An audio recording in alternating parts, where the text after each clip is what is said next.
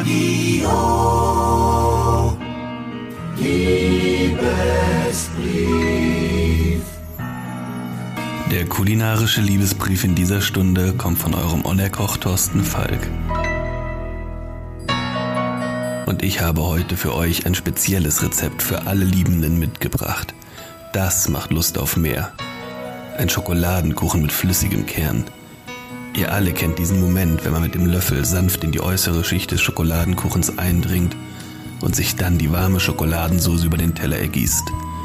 Ein kulinarischer Orgasmus mit der süßesten aller Verführungen, der Schokolade. Kakao enthält Phenylethylamin.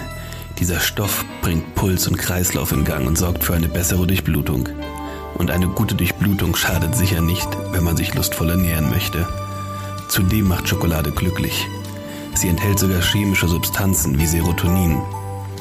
Allerdings in zu geringen Dosen, um wirklich Wirkung zu zeigen. Aber Schokolade weckt Erinnerungen und ist der Inbegriff von Genuss. Das regt die Fantasie an und kann so auch zu einer aphrodisierenden Wirkung führen. Wie sagte schon Oscar Wilde, Versuchungen sollte man nachgeben, wer weiß, ob sie wiederkommen. Ob er damit diesen Schokokuchen meinte, ist nicht wahrscheinlich, aber durchaus möglich.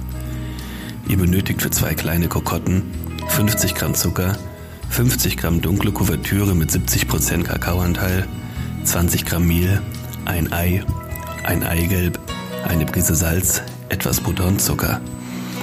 Die Kokotten mit Butter einfetten und mit Zucker bestreuen. Die Förmchen dann mindestens eine Stunde in den Tiefkühlschrank stellen und erst kurz vor der Verwendung wieder herausholen. Die Schokolade grob hacken und mit Butter in einem Wasserbad schmelzen. Den Backofen auf 200 Grad vorheizen. Die Eier mit dem Zucker und der Prise Salz mit dem Rührbesen schaumig schlagen. Dann das Mehl unterheben und danach die flüssige Schokobuttermasse ordentlich einarbeiten. Die eisgekühlten Formchen aus dem Gefrierschrank nehmen und die Masse gleichmäßig einfüllen. Die Schokoküchlein in etwa 10 Minuten auf mittlerer Einschubleiste backen.